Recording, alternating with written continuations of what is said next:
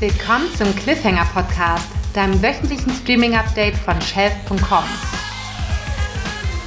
Los geht's! Wir sprechen heute über Disney und den neuen Fokus aufs Streaming-Angebot Disney Plus. Und wir geben einen Einblick in die Seelenwelt der Kinos in Zeiten der Krise. Dazu haben wir, wie immer, zwei lohnenswerte Neustarts für diese Woche. Mein Name ist Christian und ich begrüße dich heute wieder zu unserem kompakten News-Überblick mit Wissenswertem aus der Streaming-Branche. Wir starten mit einer Einschätzung zur Zukunft unserer Kinos. Die Corona-Krise hält an und wie wir alle wissen, verschärfen sich die Maßnahmen aktuell wieder. So richtig euphorisch scheint das Publikum ohnehin nicht auf die Rückkehr in die Kinonormalität zu reagieren. Ob es daran liegt, dass nach den neuen Abstandsregelungen während der Vorführung Maskenpflicht herrscht, wie Vertreter der Branchenverbände monieren?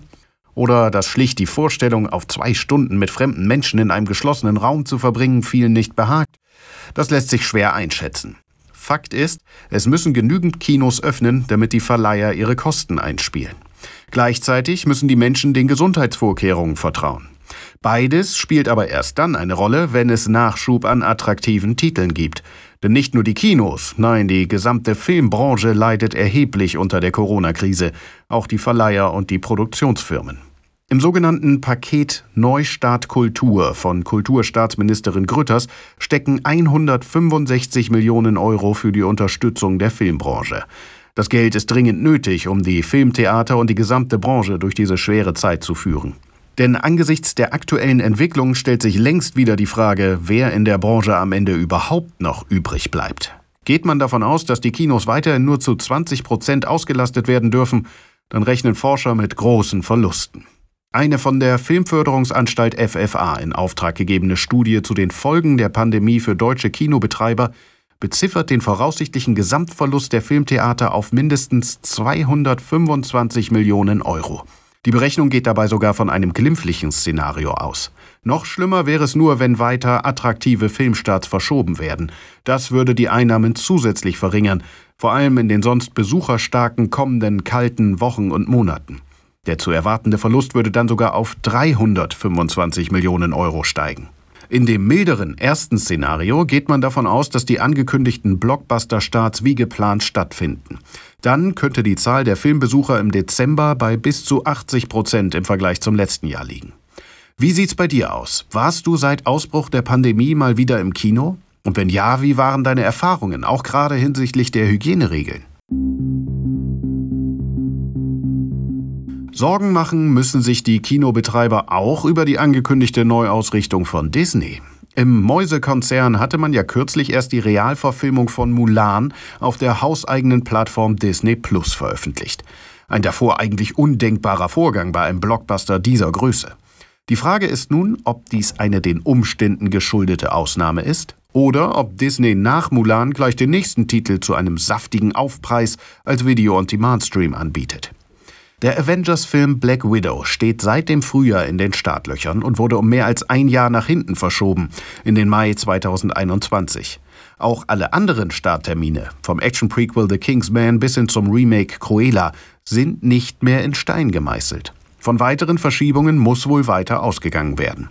Wenn man aktuelle Äußerungen von Disney-Chef Bob Chapek ernst nimmt, der in einem Interview mit dem US-Sender CNBC angekündigt hat, dass der Konzern seinen Fokus klar zum Streaming hin verlagert, wird die Ausnahme vielleicht schneller zur Regel, als uns lieb ist.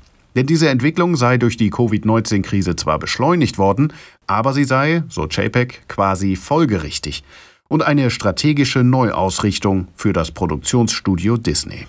Dazu passt die Ankündigung, nun auch den Pixar-Film Soul ohne den Umweg über das Kino zum 25. Dezember direkt auf Disney Plus zu stellen. Der Unterhaltungsriese passt also inmitten der Corona-Krise seine Konzernstruktur an, um sich künftig stärker auf den boomenden Streaming-Markt auszurichten. So werden neben Disney Plus nun auch die anderen On-Demand-Videodienste wie ESPN Plus für Sport und Hulu für Erwachsenenunterhaltung zukünftig in den Fokus gerückt. Denn im Gegensatz zu anderen Konzernsparten hat das Geschäft mit den Streaming-Angeboten in der Krise geboomt. In einem insgesamt düsteren Geschäftsumfeld war die im November 2019 gestartete Streaming-Plattform Disney Plus für den Konzern ein Lichtblick. Da Disney krisenbedingt Milliardenverluste einfahren musste, hat der Konzern vor einigen Wochen die Streichung von 28.000 Jobs in Amerika angekündigt. Vor allem in Konzernsparten wie Freizeitparks und auf Kreuzfahrtschiffen, die in der Krise besonders hart getroffen wurden. Während allerdings viele Kinos aufgrund der Pandemie schließen mussten, stiegen die Abonnentenzahlen bei Disney Plus und Co. In der neuen Konzernstruktur wird künftig der Vertrieb aller Filme, Serien, Sportsendungen und anderer Inhalte in einer einzigen Konzernabteilung gebündelt. Diese Neustrukturierung soll es Disney ermöglichen, sich stärker auf die Produktion von Filmen und Serien zu konzentrieren. Und das Vertriebsteam soll im Einzelfall entscheiden, wo diese Inhalte am besten gezeigt werden, ob im Kino, in den traditionellen Fernsehsendern oder den Streamingdiensten. Bei der Produktion von Filmen und Serien wird sich Disney dabei in erster Linie auf etablierte Franchises konzentrieren, also die von Walt Disney Studios, Pixar, Marvel, Lucasfilm, 20th Century und Searchlight Pictures. Der Schluss gehört wie immer den Filmtipps meines Kollegen André. Der schaut für uns jede Woche in den Kalender und weiß, was sich wirklich lohnt. In dieser Woche hat er uns je einen Neustart von Netflix und einen von Prime Video mitgebracht. Fangen wir an mit Weiß, der zweite Mann bei Prime Video. Dort ist am 21.10. dieses Biopic über Vizepräsident Dick Cheney erschienen. Es wurde vom The Big Short Regisseur Adam McKay in gewohnt ironischer Form umgesetzt und mit viel Ironie und permanentem Durchbrechen der vierten Wand erzählt. Mit dabei sind Christian Bale, Amy Adams und Sam Rockwell.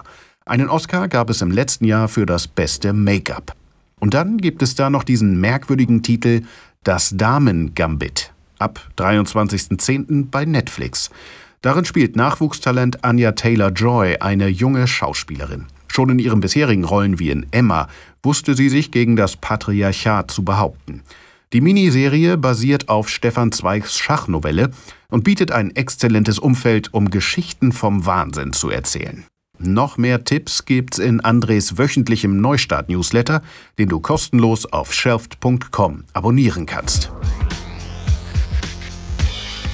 Und das war's für heute. Danke dir fürs Zuhören. Mein Name ist Christian und ich beende auch diese Woche mit den Worten: Du musst nicht alles schauen. Den Cliffhanger Podcast hörst du überall, wo es gute Podcasts gibt. Wenn dir die Folge gefallen hat, dann abonniere uns doch bei Apple Podcasts Spotify, Podcast Addict oder Overcast.